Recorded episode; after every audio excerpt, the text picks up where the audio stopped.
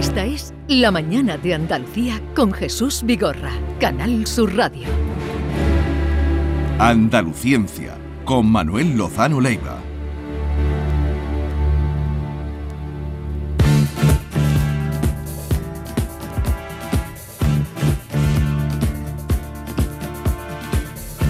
Manuel Lozano Leiva, buenos días. Hola, ¿qué tal? Buenos días. ¿Qué tal? ¿Cómo estás? Muy bien, muy bien. Y con este sol espléndido y un paseo por el río que me he dado ha sido fantástico. ¿No había oleaje No. en el río? no, en el río, el que levantan las piraguas nada más y ese es muy suave. Bueno, pues eh, vamos a... ¿Has visto el nuevo traje de los astronautas? Eh, bueno, y además sí, pero lo curioso de esto es que el primer traje de astronauta se hizo en España, ¿eh? ¿Lo sabíais? No, No, no sabíamos. Un Herrera, granadino, ¿no? Un Un granadino. granadino. Pero la NASA dijo que por, no llevar la bandera española lo echaron para atrás. Él mismo dijo que no. Él dijo que si se utilizaba su traje para ir a la Luna tenían que poner la bandera de la República eh, española. No sabía, Y los eh. americanos dijeron que mejor que no, que si iban a la Luna alguna vez pondrían la de Estados Unidos. ¿no? Ya, ya, ya. Y entonces este muy orgulloso dijo que pues o ponían la bandera de la República Española o su traje no lo usaban los americanos y no lo usaron. Pero No, era el primer traje No sabía esta espacial. historia y era Sí, sí. un... Pero eh, trabajaba aquí este señor. Sí, ¿eh? sí, sí, claro. Era español. Un magnífico. Eh, granadino, Grana- era de Granada. Y un Sí, sí. magnífico ingeniero. Y el traje, además, fue el que inspiró a los ingenieros de la NASA Ya. Para hacer el traje Pero de un- astronauta. Pero un republicano más convencido, claro. Hombre, tan convencido que perdió cantidad de dinero y de posibilidades por, por el orgullo de la patria republicana. La pero, y, y además en tiempos de, de Franco, sí, claro. sí, sí, sí. Tipo- Emilio Herrera, ¿no? Emilio Emilio, Herrera. Herrera, se Emilio llamaba. sí. Sí, sí. Bien, eh, vamos a hablar, ya que estamos hablando de mm, producto español, hablemos del Miura 1, que es el primer cohete español en su base de lanzamiento del Centro de Experimentación del Arenosillo, en CEDEA, que tiene el Instituto Nacional de Técnica Aeroespacial en la costa onubense, cerca Sí. de Mazagón, y que se ha puesto, se realizó la presentación oficial el sábado pasado, ¿fue? Sí, hace unos días. Bueno, a mí me gustaría hablar un poco no solo de este proyecto, el proyecto Miura, eh, sino también un poco del INTA y de la, y la tecnología aeroespacial española, que es la gran desconocida, yo creo. Y sin embargo, eh, es antes hemos hablado de, de Emilio Herrera, de los trajes de astronauta, de, la, década de los 30 por ahí.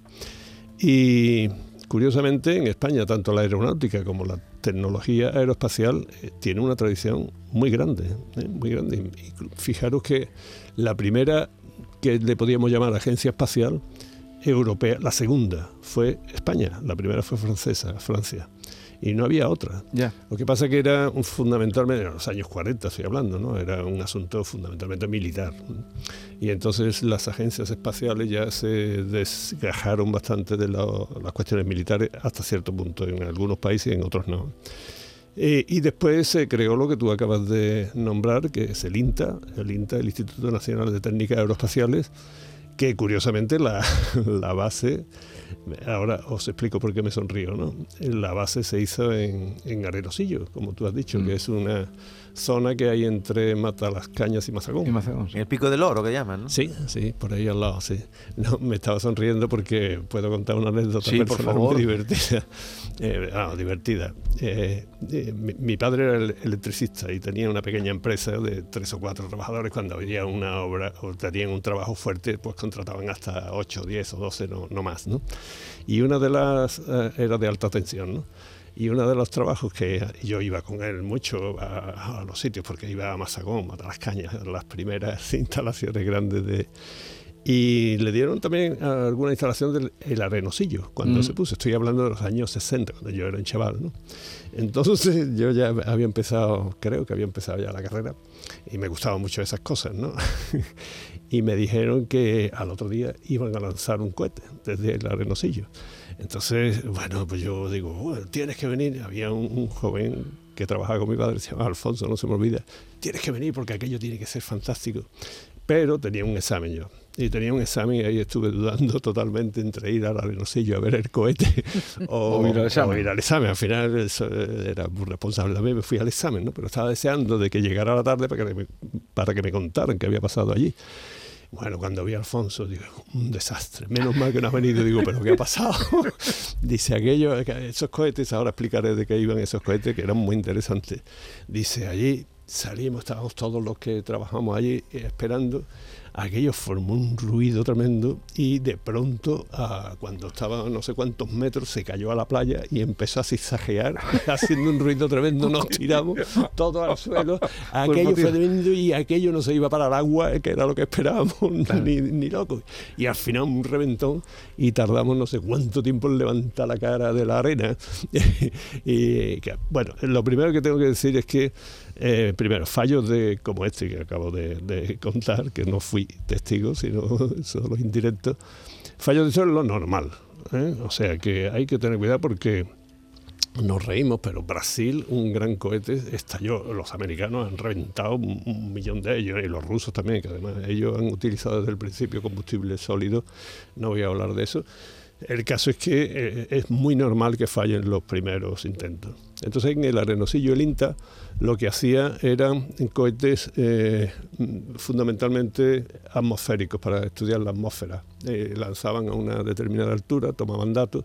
Por ejemplo, si os acordáis que hablamos de la capa de ozono, en la última vez, pues esto como estaba entre 25 y 40 kilómetros de altura, pues estudiaron muy bien en el INTA la capa de ozono con estos cohetes. ¿Qué ocurre ahora? Que mm, tenemos, vosotros sabéis que ha habido la aprobación por fin de la Agencia Espacial Española y esto que puede parecer un poquito de chiste, no lo es en absoluto. Yo creo que es meter la racionalidad en un caos que teníamos absoluto. Fijaros.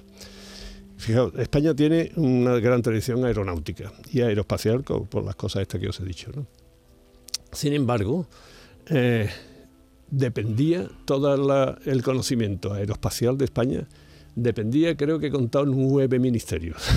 o sea, era un, por ejemplo, por ejemplo, pertenecemos a la Agencia Espacial Europea. Bueno, pues la Agencia Espacial Europea que además tiene eh, la filosofía, vamos, eh, la, regulación de justo retorno, es decir, todo lo que aporta un país a la Agencia Espacial Europea tiene que revertir en contratos de diverso tipo, de los que sean.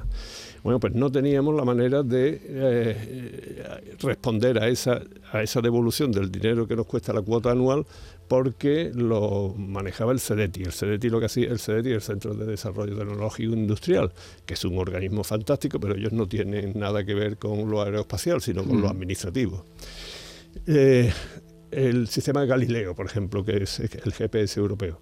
Bueno, pues eso depende del Ministerio de Transporte. Eh, la astrofísica. ¿Y ahora se va a unir todo? Claro, ah, bueno, se va a hacer una comisión. todo esto era una locura, ¿no? Porque este, la astrofísica, como hemos dicho aquí, del Consejo Superior de Investigaciones Científicas o lo que sea. Bueno, un caos absoluto. El Ministerio de Transporte, había, había de todo. Y, son muchos recursos los que se están consumiendo para esto y se están dedicando y además se está, le está sacando bastante provecho. Entonces esto se ha unificado todo y hemos tenido la fortuna de que la sede se va a instalar aquí en San Jerónimo, en Sevilla. que, yo una vez comenté así y me arrepentí mucho mm, de que la candidatura de Teruel no era comparable a la de Sevilla. la verdad es que Teruel eh, han tenido unas iniciativas aeronáuticas que son fascinantes. Empezaron con una ridiculez muy grande que fue organizar allí un aeropuerto, no tuvo ningún vuelo y sin embargo los ingenieros unos pocos ingenieros jóvenes eh, lo convirtieron primero en un parking de, aviones. Y entonces se llenó aquello de, aviones. Ya después se metieron a hacer mantenimiento. Después empezaron a hacer unos desarrollos. O sea que empezando con una estupidez como era el, hacer un aeropuerto. el aeropuerto allí en mitad de la nada pues poco a poco han conseguido y de hecho ahora si queréis que hablemos del cohete Miura este pues eh, las primeras pruebas se han hecho allí de ignición de, los reactores. O sea que era una candidatura razonable. ¿Qué pasa? Que la de Sevilla era mucho más potente. ¿Un cohete qué es? Un cohete es un fundamentalmente un, es un motor, un motor eh, de ignición, el cual expulsa el aire hacia atrás o los gases, ¿no? A una gran velocidad y por el principio de acción y reacción de Newton, todo lo que se expulsa para atrás pues sale hacia adelante.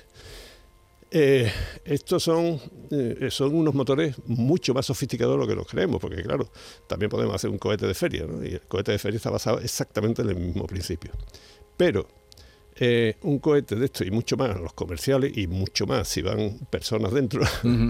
pues, ¿no? y aunque sean no personas, sino la instrumentación, eso es tan extraordinariamente caro que tiene que ser muy sofisticado porque puede fallar por mil razones, ¿no? Por ejemplo, el Challenger falló, ¿os acordáis de la explosión aquella que Por hubo tan la tremenda? placa aquella que se le cayó, ¿no? No, eso, eso, eso fue otro. Ese fue otro. Pero otro simplemente por la unión entre una fase y otra. No estaba perfectamente encajada una de otra y, y- reventó. ¿no? A otro se le cayó una placa. Una placa que se le vio en el Sí, despegue sí, y ya dijeron dio- y esto. ahí se acabó. O sea que son cosas muy delicadas. ¿no? Así que tenemos ahora una agencia espacial que va a unificar poco a poco todo este ma- mare magnum que tenemos de administraciones y yo creo que es un avance esencial porque se está convirtiendo el espacio ya, como veis, en un gran negocio. Ya hay muchas privadas, muchas empresas privadas que están ahí apuntando la de Elon Musk y muchas más, ¿no? Por ejemplo, esta de, de- de los Miuras, que si queréis hablamos ahora. Sí, un esto es totalmente privado. A privado es el Sí, Miura. sí, es, pri- es privado. Y lo que pasa es que también en estos empre- eh, proyectos empresariales eh, innovadores, pues también lo apoyan también las administraciones, ¿no? Las administraciones tanto eh, europeas como las nacionales como las autonómicas. Por tanto, hay una participación también institucional. Yo tengo una duda. El cohete lanza otra cosa, ¿no? No, es decir, el cohete eh, lo que pasa es que va por fases. Eh, Vale, y se va separando, ¿no? Sí, que es se lo va vemos. separando porque es mucho más eficiente que, que no todo el combustible vaya, o sea, que no toda la masa, todo el peso, tenga que ser impulsado y gastándose el combustible poco a poco que una fase, después otra, después otra, Ajá. y así cada vez pesa menos lo que va quedando. Vale, y es se más- recupera lo que, lo que... Esta es la gracia del Miura. Ah, Normalmente... es que claro, una tecnología tan Claro. cara no va a servir solo para un lanzamiento, Pues eso, ¿no? eso es así hasta ahora y Ah, justo sirven para un lanzamiento, para un lanzamiento. Nada más. Nada más, salvo las fases más... Sí, más pequeñas, las claro, últimas las ya. últimas. Que es lo que, que se recupera finalmente, pero no, no, eh, se pierden. ¿eh? Entonces, en este caso, una de las gracias que tiene este los Miura, esto que sean eh, esta empresa que es de Alicante. Pero claro, las instalaciones tan buenas que de cuántos años he dicho, de Sí, aquella has anécdota hablado que de los años de los 60, pero dices que de 60. los años anteriormente, Sí, pero ¿no? a mí me pilló entonces. Sí, pero que dices que anterior Sí, sí, incluso. un poquito anterior. Entonces, pues son tantos años que la base del arenosillo realmente es una de las bases importantes de, de Europa para el lanzamiento de cohetes. Entonces, eso se va a trasladar aquí y se va a lanzar desde el arenosillo que tiene todas las instalaciones apropiadas para eso. Los cohetes estos Miura van del, del Miura 1 al 5. Y el primero son unos 12 metros, no, no es muy grande. Y tampoco es eh, llega muy lejos. Esto es lo que se llaman órbitas su- suborbitales, o sea, altura suborbital, que son unos 80 kilómetros o por ahí. Entonces el lanzamiento este, bueno, ¿qué es lo que pretende eh, la empresa esta? ¿De dónde va a sacar y dónde va a ganar dinero? Mm. No solo de los apoyos institucionales, ¿no? sino que hay muchos eh, experimentos que se pueden plantear por parte de los organismos públicos o privados, de, de farmacia o de biología, de, fin, de- Ujú. de- de cualquier cosa. Quieren hacer un experimento que lo único que se diferencia en hacer un experimento en tierra es que no hay gravedad, muy poca gravedad. La gravedad no influye mucho en el 90% de los experimentos que se pueden hacer en un laboratorio porque la gravedad es la fuerza más débil de la naturaleza. Eh, pero hay mucho, mucha gente que tiene mucho interés en hacer experimentos allá arriba.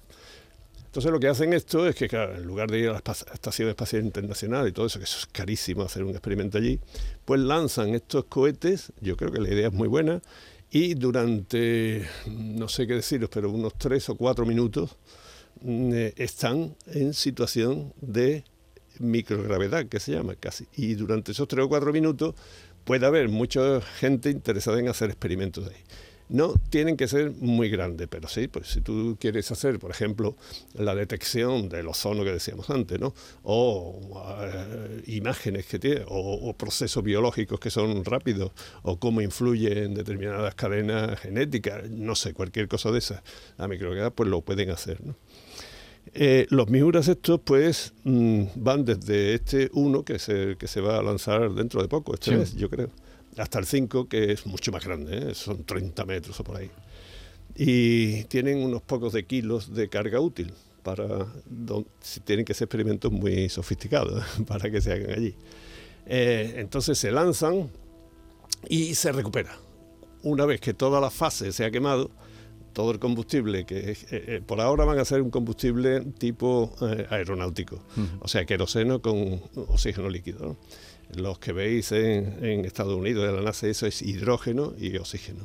Este es todavía queroseno, que es muy eficiente también, o sea que no es eso, hay que estudiarlo. ¿no?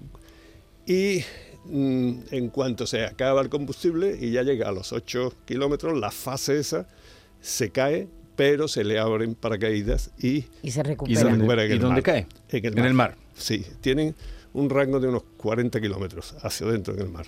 Y las condiciones aquí en Huelva son tan buenas, eh, meteorológicas y también la latitud, ¿no? que mm, yo espero que sea un éxito y, y que será eh, muy bonito. ¿no? Yo creo que de este proyecto lo único malo y feo es el nombre de los cohetes. Yo no sé por qué han puesto... Eh, Miura, lo de Miura, ¿no te gusta? Pues no, es no, que, pero no. ¿por, qué, ¿por qué recurren a esos nombres, a esos es muy, topicazos? muy español, Es ¿no, muy Manuel? cañí.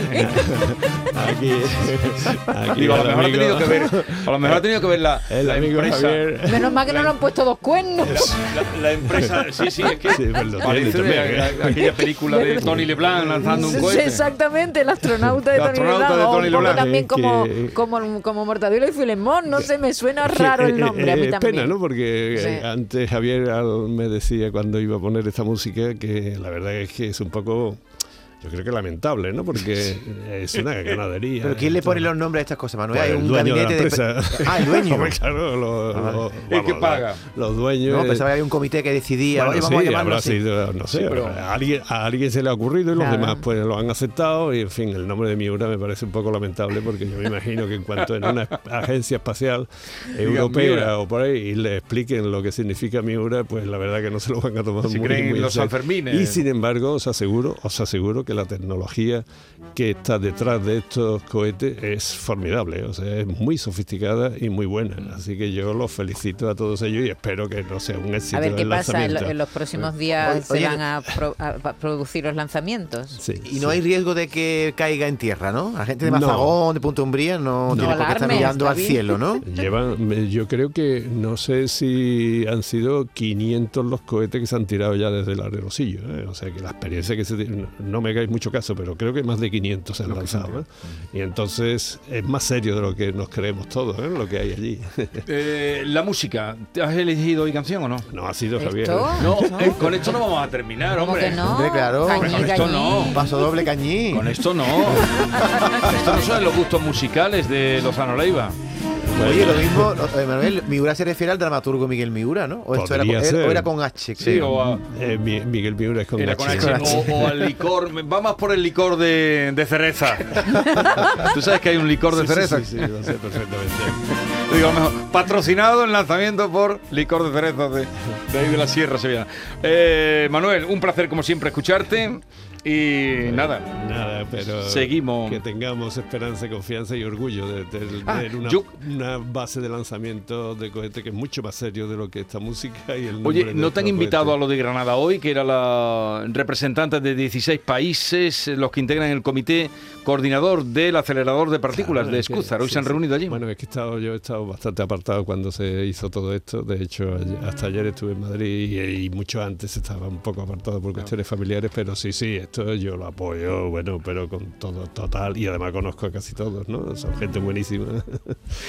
Hasta la semana que viene. Adiós, hasta la semana que viene. Adiós.